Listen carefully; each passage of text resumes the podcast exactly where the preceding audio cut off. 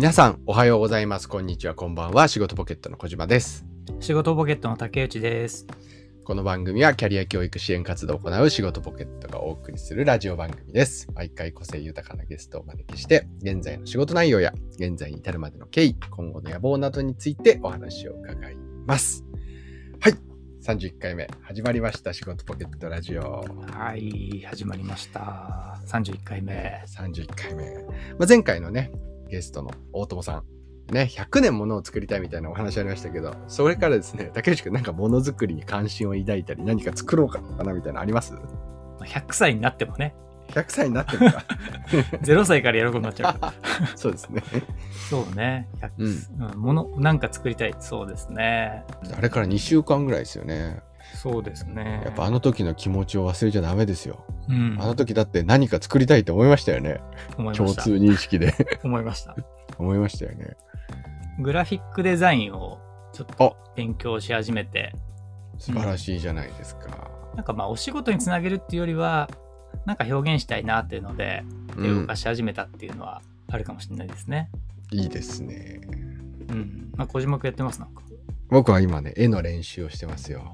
絵の練習はい、絵を描けるようになったらいいなっていう、やっぱこの絵、絵を描けるようになれればいいかなか、もしくは歌がうまく歌えればいいかなっていうの、これはもうなんか人類みんなの願望じゃないですか。うんそのうちの一つのやっぱ絵を描く、創作をしたいなっていうことを思ったまあので、芸術にま関わるとこですね、だからね。そうですそうです興味関心があるはい。やっぱね、こうゲストに常にこう影響を受けていくスタイルで僕らもね、やっていきたいなと 思っておりますので。しかし単純だね、なんかね。はい。あの、なんかデザインやってみるとか、絵描いてみるとか。いや、単純でいいじゃないですか。そうですね。はい。はい。ゲストの数だけ僕らの体験が増えていくというか。そうですね。はい。ちょっとできるだけスポンジ絞っておきましょう。ちょっと、うんいろんなものが吸収できるように。ねはい何歳吸収できてになっても、いろんなものが吸収できると。そうですね。はい。というところで、えー早速ですね、今日のキーワードもいいきたいと思うんですけど、今日のキーワードはユーザーエクスペリエンスということをね、キーワードにしていきたいと思います。体験ですね、体験。ちょっと前に、はい。あの、ディズニーランド行ったんですよ。あ、ちょっとね、話が被りそうでした、今。あ、行った？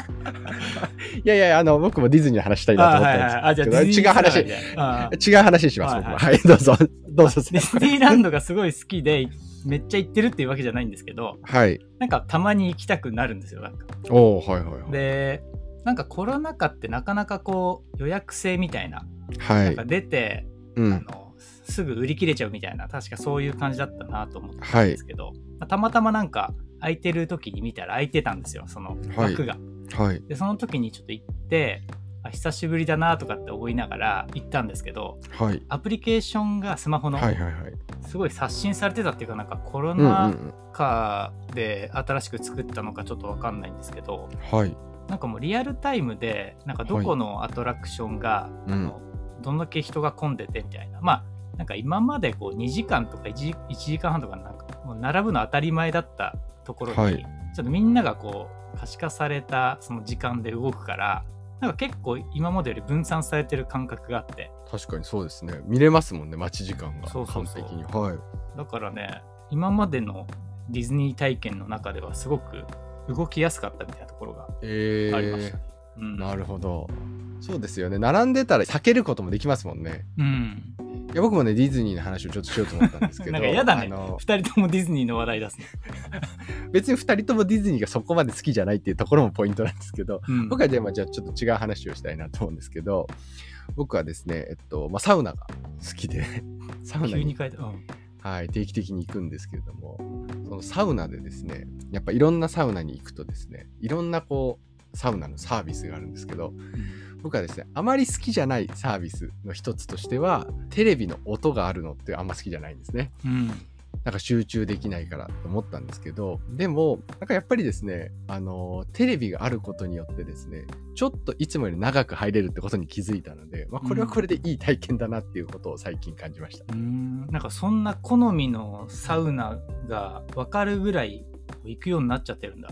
あ、もう行くようになってますね。やっぱ温度もそうですし、水風呂のね、水質とか、そういうのも気にするようになってきましたね、最近は。すごいね。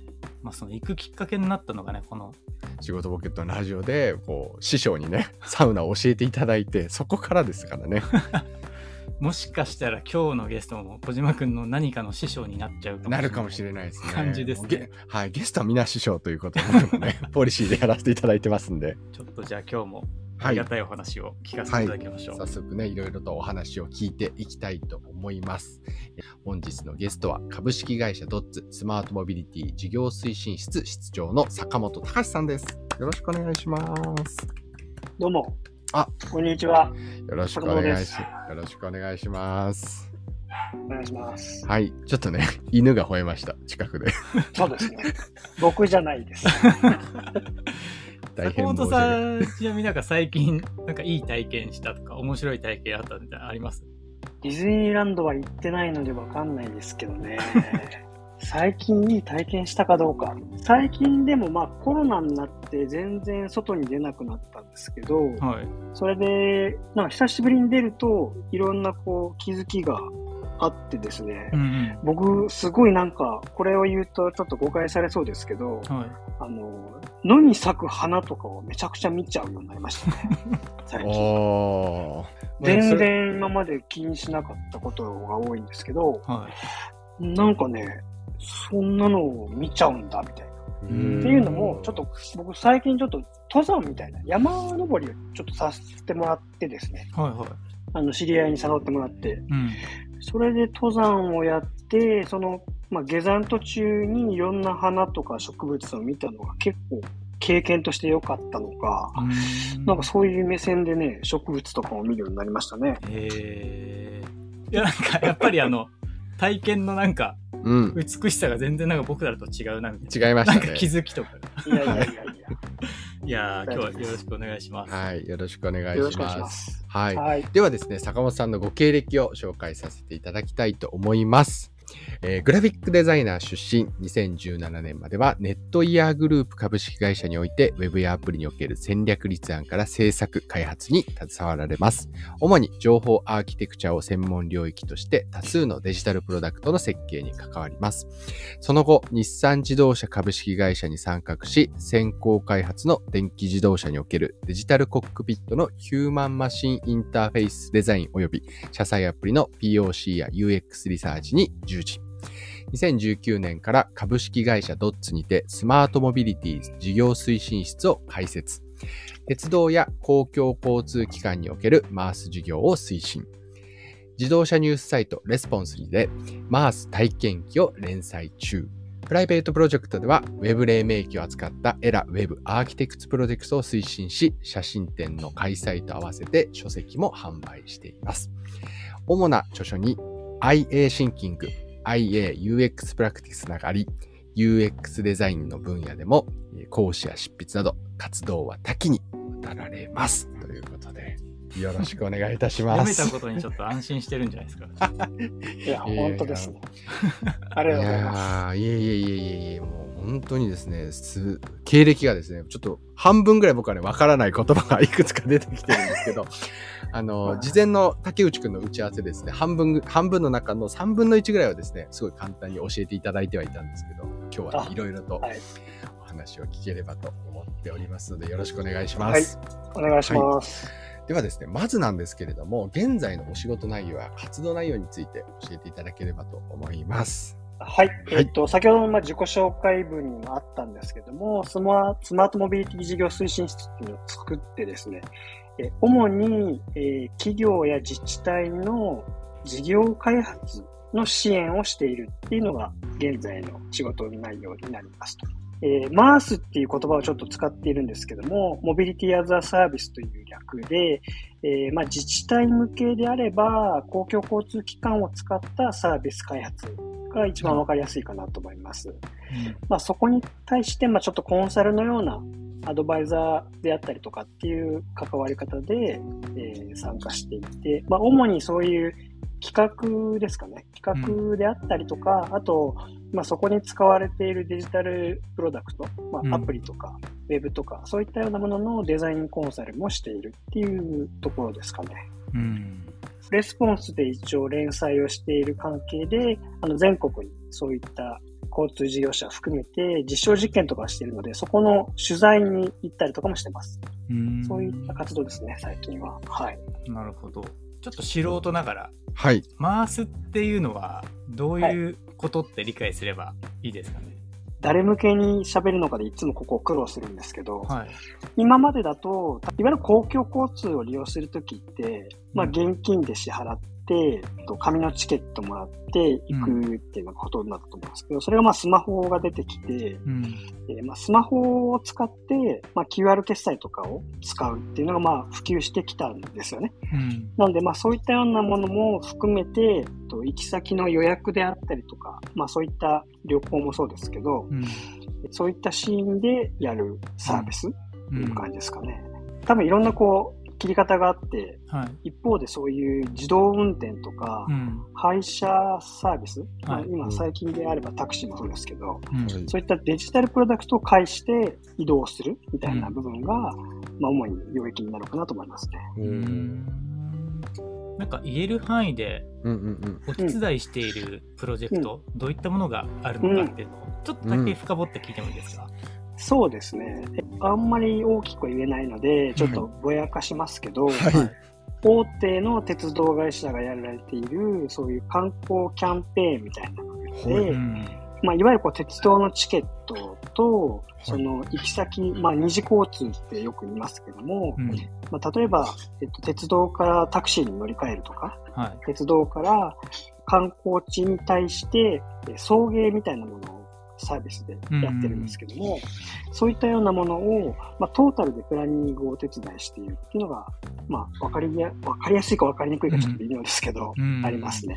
うん。はい。うん。まあ、なので最近はちょっと本当はい。に観光の側面でそういった交通事業者と観光地とか、まあ、宿泊、買い物を含めたところでの、うん。えーまあ、パッケージみたいな感じですかね。そういったようなものを立案することが多いですね。ああじゃあ本当その体験全体を企画設計してるみたいなそういうところから入られてるっていう感じなんですか？そうですね。はい。あの、入るタイミングとしてはそういったものを企画している段階から入ることが多いので、うんそういったもの、まあ、特にその、まあ、プレイヤーが決まっている場合ももちろんあるので、はい例えばどこどこの交通事業者さんと、うんどこどこのサービス企業さんとの体制に、まあ、入って、そこのプロジェクトマネジメントだったりとか、うん。部分的な、えープランニングの手伝いであったりとか、うん。まあ、調査もありますけどね、そういったようなものをしているっていう感じですね。うん。ちょっとね、話が広くなっちゃうので、ごめんなさい、なんか説明しにくいんですけど、そうですね。つまりどうしてもなんか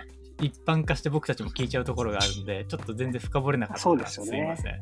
なんか先ほど、レスポンスでなんかはいはい。体験記をおっしゃってたと思うんですけど、この自治体の取り組み、まあちょっと自治体だけじゃないかもしれないですけど、最近連載された中で面白い事例とか何かありますか、最近や取材して、つい先日公開されたのが、あの大阪の万博の実証実験えですよね。舞島っていうですね、大阪湾に浮かんでる人工の島があるんですけど、はい。はい。万博会場はその隣の夢島っていうところがあのメイン会場になるんですけどね、そこの横でやっている実験会場で自動運転車がうん5種類ぐらいかな。うん。それが一応こう、特別にそういった敷地内を、うん。えっと、会場化してうん。やってた取り組みがありましたけど、うん。その中で、あの、いくつか自動運転に乗らせてもらったりとかして、実際に自分が経験したやつは、まあ面白かったは面白かったですかね。うんその場合は観光ではないんですけど、うん。ある程度決められた空間の中でやってるので、ただまあ最近の、最新のそういった自動運転の技術を使った実証としては、まあ本当に日本の現在地点じゃないかなと思いますけど、うんそういったものがありましたね。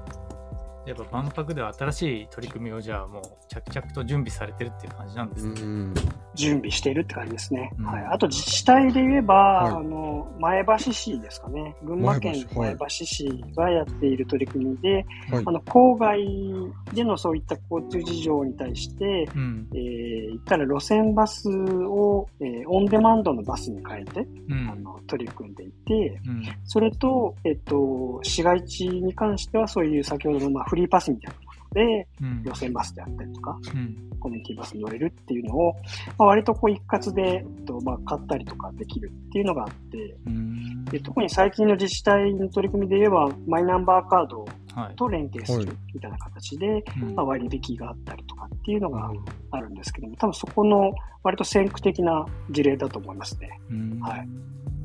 どうしよう、話難しすぎるかな。はいいやいやいやいや、ちょっとワクワクしますよね、でもそういはいう未来的なっていうか、まあ、うん。まあ、できることだけど、実現できてないことみたいな部分が大きいのかもしれないんですけど、うん。うん。それはこう自治体からご依頼を受けることが多い多いんですか？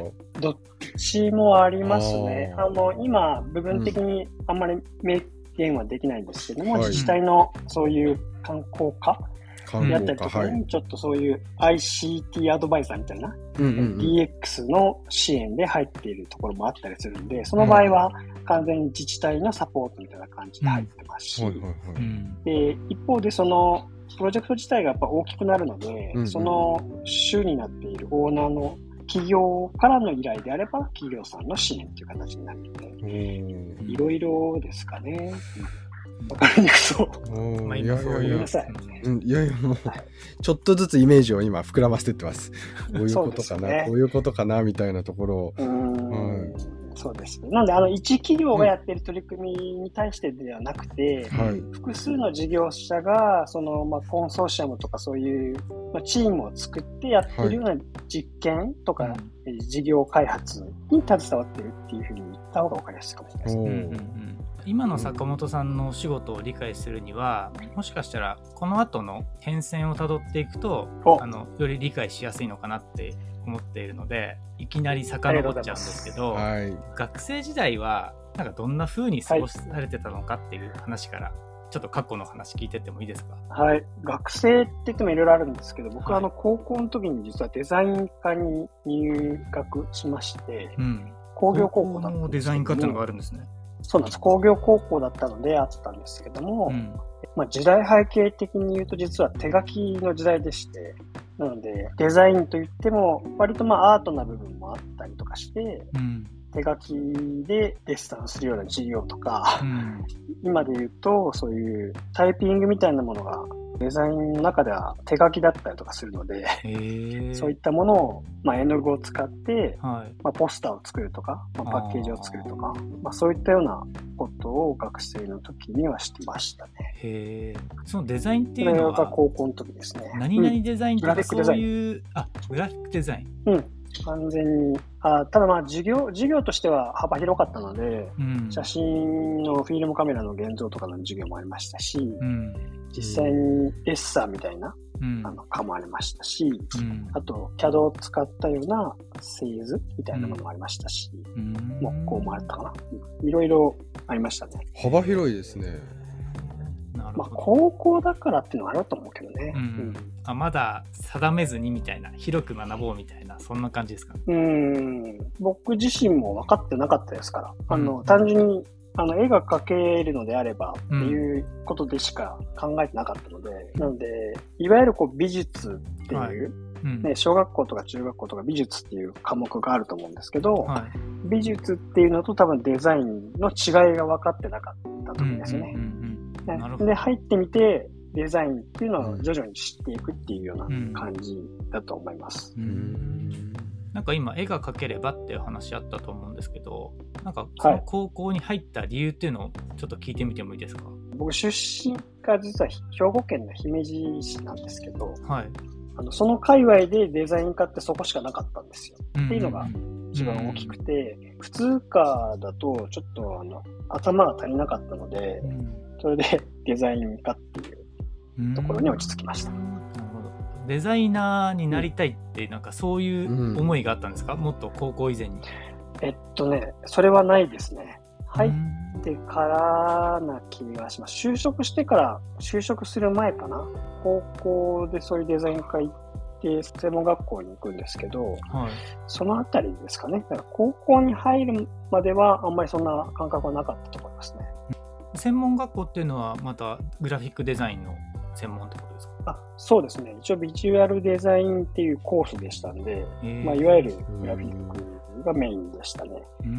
ちょうどでも、それが、まあ、2年ぐらいなんですけど、ちょうど2年目の時に、まあ、いわゆる HTML とか、インターネットが流行った時代だったので、うん。それで HTML の授業とかが始まって、インターネットの興味が出てきたっていう流れですね。うーんちなみに専門学校自体は IT のツールでデザインするとかっていうのは始まって始まったんですか？なんかいつからはい、切り替わったんですか、そうねはじいや、まさしく専門学校に入ってから、はい。Mac が並んでて、Mac でそういう授業を受けることになったので、えー。そこから完全 Mac ですね。えー。なんか逆にこうそれがないくデザインを学ぶってなんかちょっとい今あんまりイメージが湧かなかったんでうん。なんかすごい新鮮だなってすごいお話を聞いてああ、うん。そうかもしれないですね。まあ、むしろそれがよ今考えればよかったかなとは思うところはありますけど、うん。なんかまあ、そどの行った専門学校もはい。どっちかというと、ソフトウェアの習得というよりかは、そのコンセプトの立て方とか、そっちに割と傾倒してた学校だったので、それも良かったなと思いあますね。そういう意味でそういう経験をしてきたのが良かったっておっしゃってる感じですね、うん。その後はどういうふうに最初のキャリアをうん。築かれていったんですか、えーっと、専門学校に行って就職するぐらいの時にさっき言ってたデザイナーになりたいと思ったんですね。はい。それはでもどちらかというと、広告のデザインのデザイン年間を実は知ってみたりとか、はい。あー。デザイン雑誌、デザインの現場って今もあるのかな。なんかそういうこう、デザインに関しての雑誌とかを見るようになって、デザイナーっていうのがいいなっていうのは思ったので、うん。で、その時に専門学校に来てた会社の社長さんと話して、まあなんか僕の中ではインターネットができればいいなって思ったんで、うん。インターネットのデザインができればっていうので入った会社が、まあ大阪の会社なんですけど、はいいわゆるこう、DTP って言ったらいいですかね。はいはいあの、はいはいはい。デザイン会社に一応就職したっていうのが、初めの入社のタイミングですね。ウェブがやりたかったんですね。インターネットって当時は言ってましたけど、そうか、はいインターネットウ。ェブがやりたかったですし、うんまあそれがやっぱり面白そうだなって思ったのは、やっぱ大きいと思いますね。うんうんなんかその面白いと思うきっかけって何かあったんですか？インターネット面白いなって思う。うんとね、当時ね、はいあの、すごい覚えてるのは、うんそういうインターネットのデザインの雑誌とかっていろいろこう事例とか見るじゃないですか。はいはいはい。でその時に、当時に小室哲也全盛期だったんですけど、はい。はい。その温度感は僕らもわかりますね。はい。この温度感は僕らもすごい大好物ですね。はい。確か、はい。あのレーベルを立ち上げてたんですよ。確か、はいオムロええ確ー。おもろく。で、はい。それが、そう、立ち上げた時に、なんかウェブサイトが公開されてて、で、それがなんか雑誌に載ってたかなんかで見て、うんまあなんか、すごくこう、アホみたいなんですけど、やっぱ 3D とかでぐるぐる回ってたような感じだったんです。当時、ショックウェーブっていうのがあったんですけど、うんうんうんええまあい今わかるのであればフラッシュ、フラッシュですかね。フラッシュで動くアニメーション。で、そういったものがなんか音楽とか映像とかが、まあ、ブラウザーで見れるわけじゃないですか。それが結構ね、かっこいいなと思ったんですよね、単純に。うんうんうんそれが結構きっかけかもしれないですね。僕はビジュアルデザイン専攻だったんで、あの、授業的にはポスターであったりとかパッケージとか、うん。そういったものがアウトプットだったんですけど、うんはい。インターネット、ウェブが流行る前に、僕それからなんか 3D みたいなやつにすごく興味がはあって、で、ウェブを作る授業で、そういった 3D とか、さっき言ったグラフィックとかがうん一要素になるわけじゃないですか。うん要素としていろいろ、まあ、貼れるというか、うんいろいろこう組み込めるっていうのが、もし可能性を感じたんですよね。うんなんで、あ、グラフィックデザインっていうのは、まあ、最終的にポスターとかだと、それが一点物なんですけど、うんそうじゃなくて、素材としてウェブに組み込める。うんその、こう、組み込みやすさみたいな、うん。なんかそこの可能性みたいなものが興味があったっていうのが、うん。今思えばですけど、なるほど。ありますね。やっぱテクノロジーに対しての、まあ、可能性だとは思うんですけど、うん。当時 3D とかもやってたのは、うん。なんかどっちかというと、例えばテクスチャーを貼るとかっていう、うん。例えばこれ専門的かもしれないですけど、はい。そうするとグラフィックソフトでやるわけじゃないですか。うん。例えばね。そうするとグラフィックソフトの当時は多分 JPEG だと思うんですけど、そういうファイル形式にしておけば、うん。3D のソフトでそれをテクスチャーとして貼れるとか、うん。なんかこう、ファイル形式とかが多岐多様にこう使い倒せるというか、いろんな可能性があるっていうのをうん。そこで学んでうん。やったので、なんかいろんなものをやっぱなんかこう、組み立てる楽しさみたいなやつはうん、割とそこで学んだ気がしますね。うんうん。なんか絵だけじゃないっていうのが。ううんん。うん。そこの最初の会社は何年ぐらいいらっしゃったんですか？えー、っとね、忘れたんですけど、3、4年はいたと思いますね。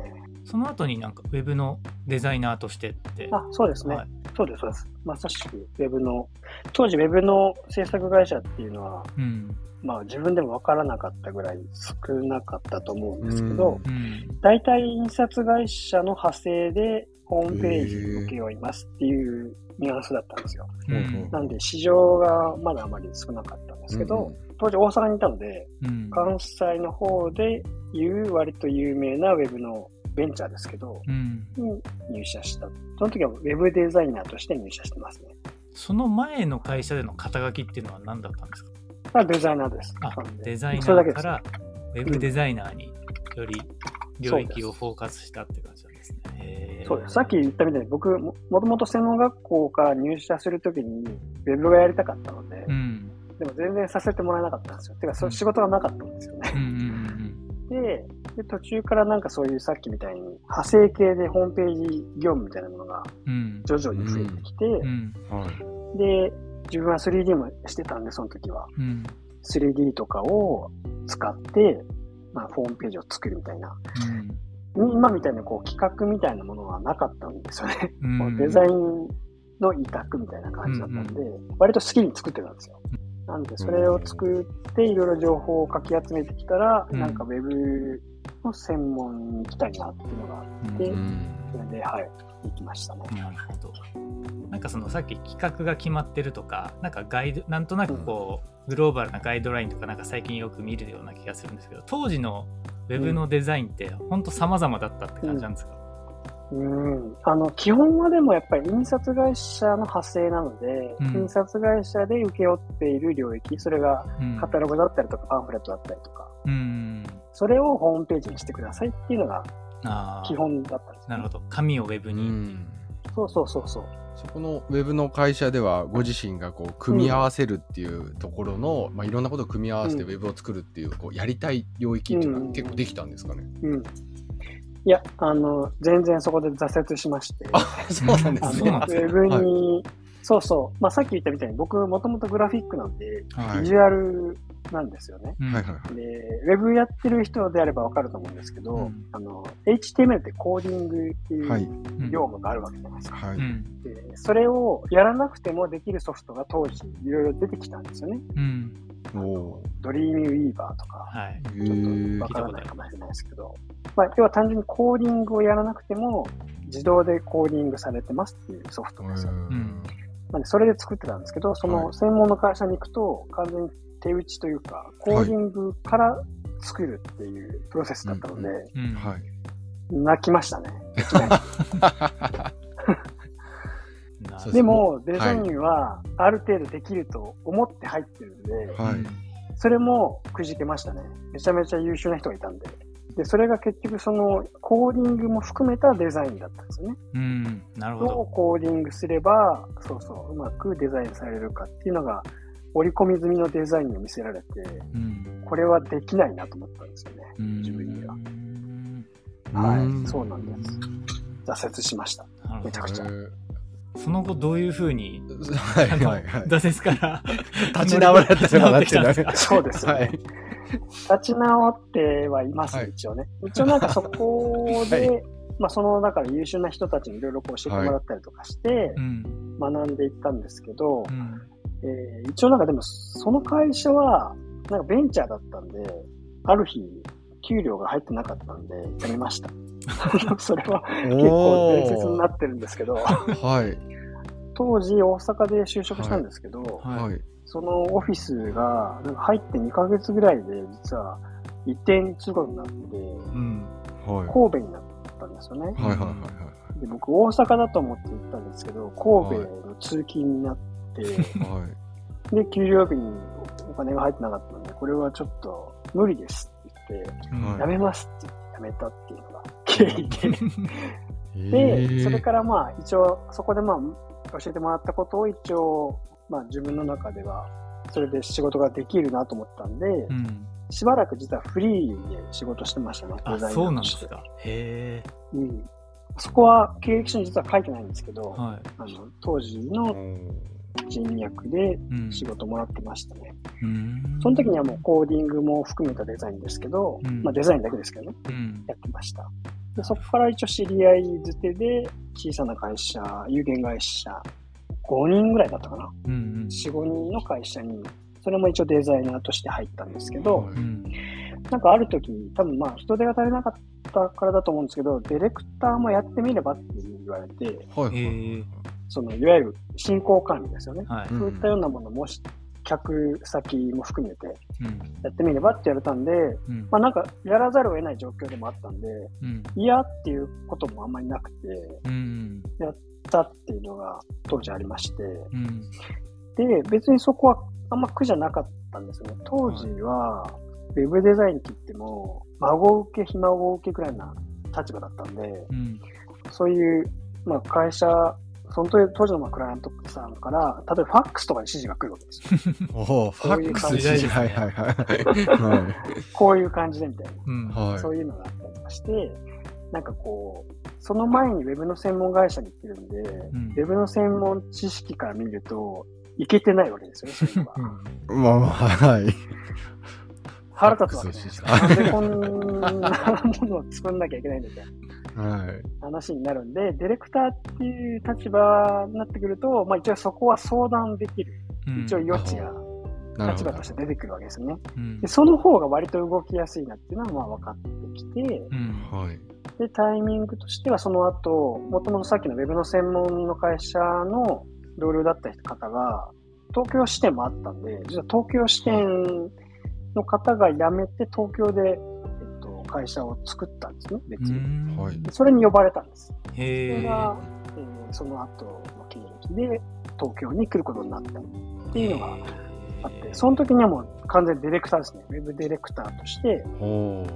10人もいなかったですけど、はい。5、6人の会社で、はい、制作えのディレクションをやってましたね。まあ、その時はでもうデザイナーをやってないんですか？ウェブデザインも。コーディングえっと。ね、やってなかったですね。へえ。で、なんでかっていうのは、実はその会社の、その一緒にやってた同僚が、はいもともとそのウェブで専門会社に入った時のうん上司だったんですよ、僕の。うん。はい。で、その上司がディレクターだったので、うん。なんか別にそこにこう、結局その優秀な方々の中でやってた方々ばっかりだったので、うん。別にそこでデザイナーとしてやりたいですっていうよりかは、割とその先輩方をちょっと手伝ってみたいな感じで言われたっていうのもあって、うん。手伝えるんだったら何でもやりますよみたいな感じだったんですね。まあ、東京行きたかったっていうのもあって、へえそれでやってた時に、まあなんか、その時に思ったのが、本当にその優秀なデザイナーさんと、まあ、間近にやってた時代、自分の中で経験があったので、はい。なんかこうデザインのディレクションが結構得意だなっていうのは分かったんですよね。デザイナーに伝える。うんう。んで、ディレクションをやってたっていうのがあって、その、まあ、客先のコミュニケーションと、そこから最終的にデザイナーに、まあ、例えば指示したりとか、お願いしたりとかするっていうのが、まあ、検、検品も含めてですけど、うん。検証も含めてですけど、なんか結構目ができてたんで、当時。うんうんなんか意外とその、ディレクターとデザイナーの間は結構いいかもと思ったのがその時で、で、まあ、それをしていた時に、うん。えっと、僕が、はい、その後入ることになるネットイヤーグループとの仕事をやってる中で、ははい。その、間をやっているっていうことが、実はその情報設計という分野っていうことが分かってくるわけです。ほうほうほうなんか繋がってきましたね。でつながってきましたね。そうそうそう。長かったよね。これ、ここまでがね。いやいやいやこの後いやいやいや編集ししてくださいね。いやいやいや。そうながってきました。はい。デザイナー、一番初めのウェブ専門学校でくじけたことと、うん。はい。自分のなんか生き方としては、うん。その間がいいなっていうふうに思ってたのと、うん。情報設計っていう分野を、まあ、知ったことが結構大きくて、うん。それでネットイヤーに入った時はもちろんディレクターだったんですけど、はい。やってることはいわゆるこう情報設計みたいな部分をうん。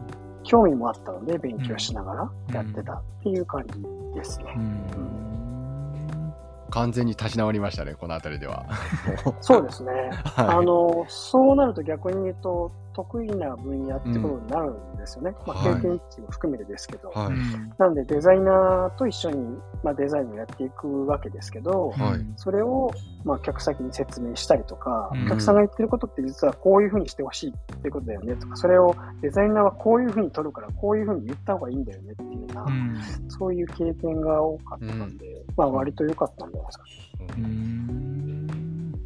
なんかあのデザイナーさんにクライアントさんの意図を踏まえはいた指示書を出すっていうのがなんか結構イメージ湧いたんですけどなんか情報設計まあっていう言葉はどこからやってきた感じなんですか、もともとはなんかあの図書館学みたいな分類の方法だったりとかするみたいなんですよね。うん。なんで、まあ、こう分類の方法っていろいろ今だと、相当の順番とかもそうだと思うんですけど、はい。いろんなものを分けるときに、まあ、それが54順がいいのかとか、うん。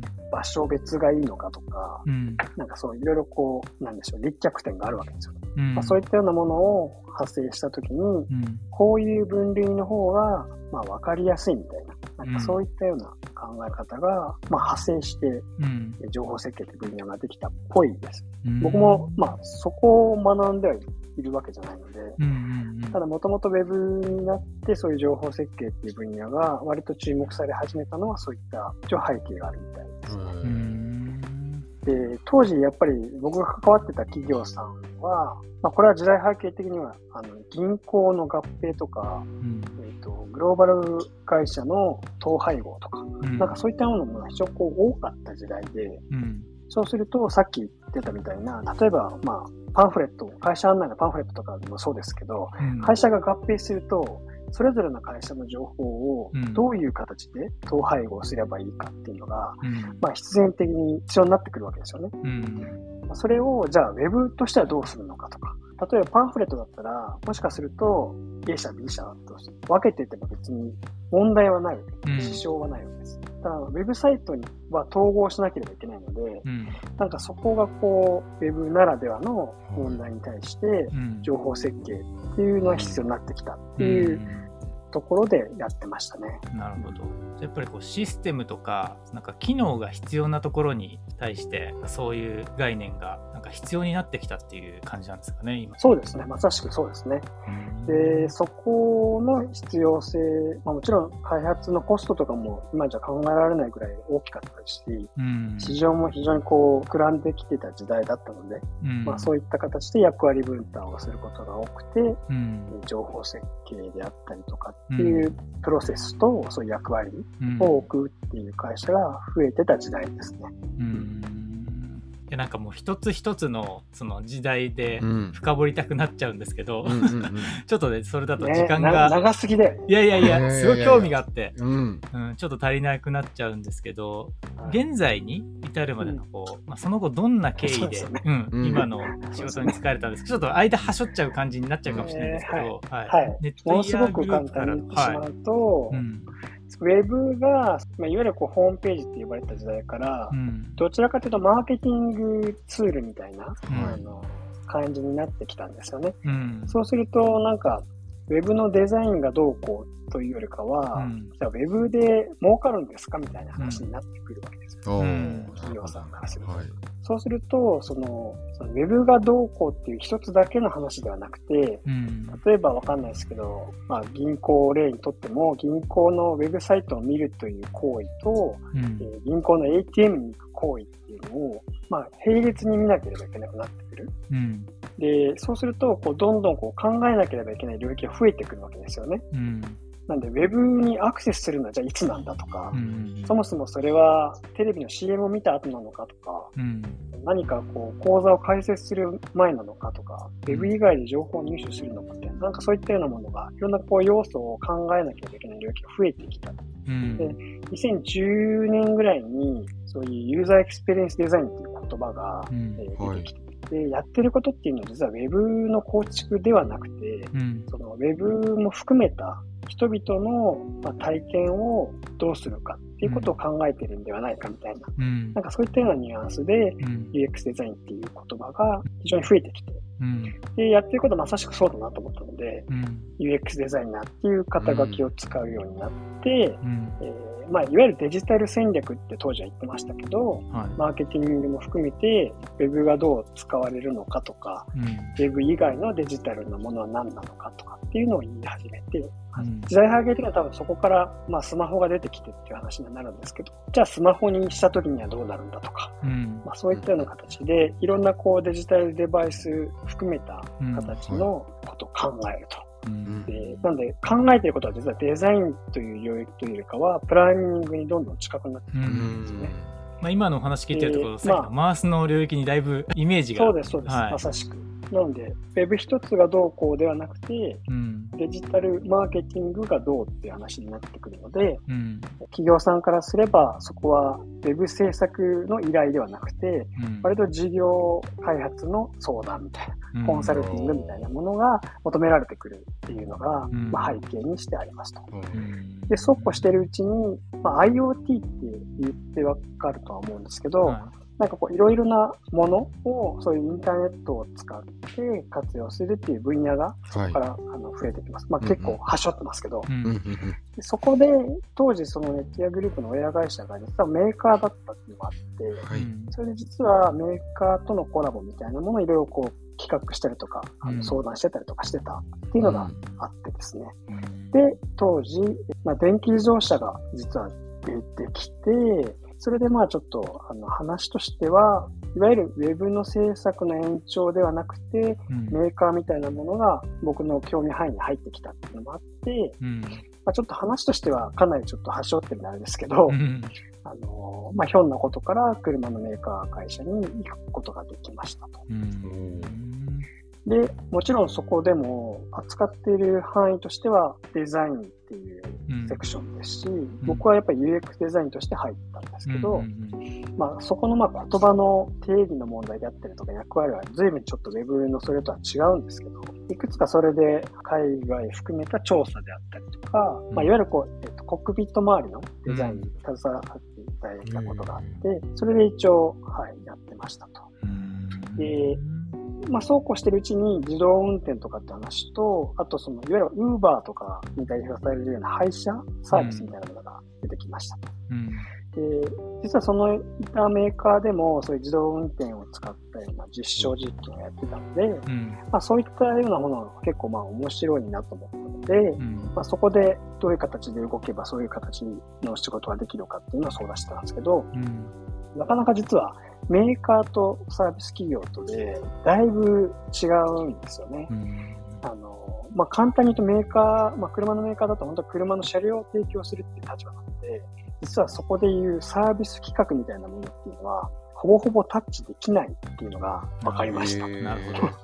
うん。まあ、今は多分ちょっと違う部分はもちろんあると思うんですけど、うん。当時はこれできないなっていうのがあって、ど。どうしようかなと思った時に、もともといた、まあ、ネットエアグループの先輩が作った会社で、うん。さっき冒頭でも説明しました、うん。まあ、大手の鉄道会社のマース事業部の立ち上げ、マース組織の立ち上げっていうのがあるので手伝ってもらえないかと。うん。言われたので、今の会社に変わって、大手鉄道会社のマース部門の立ち上げ、うん。まあ、およびそこでやっている、まあ、割とデカめのプロジェクトうん。の推進を任され、うん。任せてもらえたっていうのが、はい、なぜそうなったのかっていうところの経緯です。だいぶ端折ってますだけど。いでも、でも最初におっしゃ、ちゃんと説用意明いただいたところがすごいクリアになりました。つながってきましたね。多分なんか一回だからそういうなんか、なんでしょうね。限、限界じゃないけど、このまま行っても、なんかちょっと自分がやりたいことと違うなっていうのが何回かやっぱあって、うん。それがうまく作用した場合もあれば、うん。そこがうまくいかなかったものもあったりとかして、そういうのはちょっと紆余曲折してるっていうのが現状だと思いますね。なるほどはい。ありがとうございます。日産のところも深掘りを本当していきたいんですけども、ちょっとですね、次の 質問にまで行きたいなと思ってるんですけど、はい。本当こうやってやられてる中で、今後のこともちょっとお伺いしたいんですけど、今後の野望だったり、夢とかこうやりたいことみたいな何かありますでしょうか？あの、まあ、デザインに関わってたっていうのと、はいあと、まあ、メーカーに行ったっていうのがあるので、はい。実はなんかその、何かしらもの、リアルなものは作りたいなっていう野望がありますと。リアルなもの。なんかはい。今までずっとデジタルにいるので、さっきね、聞いていただいたように。で、まあ、メーカーに行って物を扱うことを、まあ、経験できたので、はい。まあ、自分初で何か物は作りたいなっていううん野望があります。いいですねう。んなんかこういうのとか、ああいうのとかなんか、ざっくりとでもイメージされてるものあるんですか？まあ、こういう領域とかでも 何でもいいので、もう言える範囲でね。い。やもはい。ちろんあるんですけど、うん。なんかやっぱりさっきのマースもそうですし、うん。自動車もそうなんですけど、なんかそのモビリティですかね、テーマはいっていうモビリと、ティ、はい。モビリティに関すること。で、僕はなんかちょっとうがった見方をしているので、そこはイコール自動車ではなくて、うん。